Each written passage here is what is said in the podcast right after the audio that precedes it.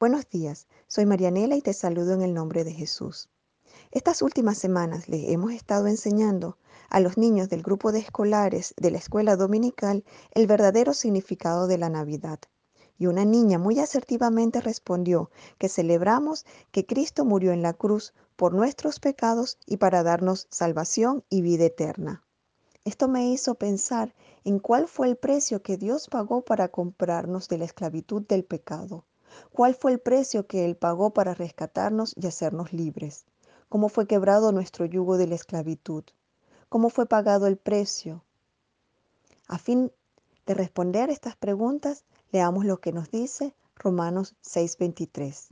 Pablo afirma que la paga del pecado es la muerte, mas la dádiva de Dios es vida eterna en Cristo Jesús, Señor nuestro.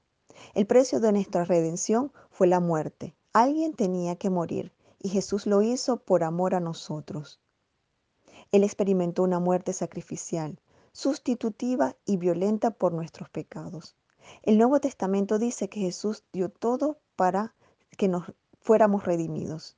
Él dio su sangre, Él dio su vida. Él se dio a sí mismo.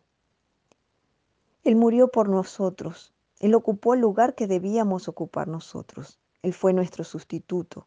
La justicia de Dios dice que nosotros debíamos haber muerto por nuestros propios pecados.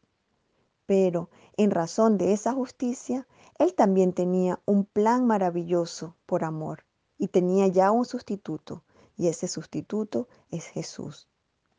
La muerte de Jesús compró nuestra redención de manera real. El viejo sistema sacrificial de los hebreos decía que la sangre de los toros y los machos cabrío era, era un símbolo de la muerte real del Cordero de Dios, que habría de ocurrir.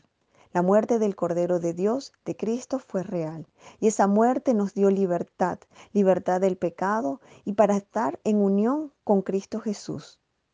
Jesús nos compró de la esclavitud. El precio de nuestra redención fue su sangre que para quienes hemos sido liberados tiene un valor incalculable. Esa sangre es preciosa. Por eso en el cielo damos alabanza hacia ella.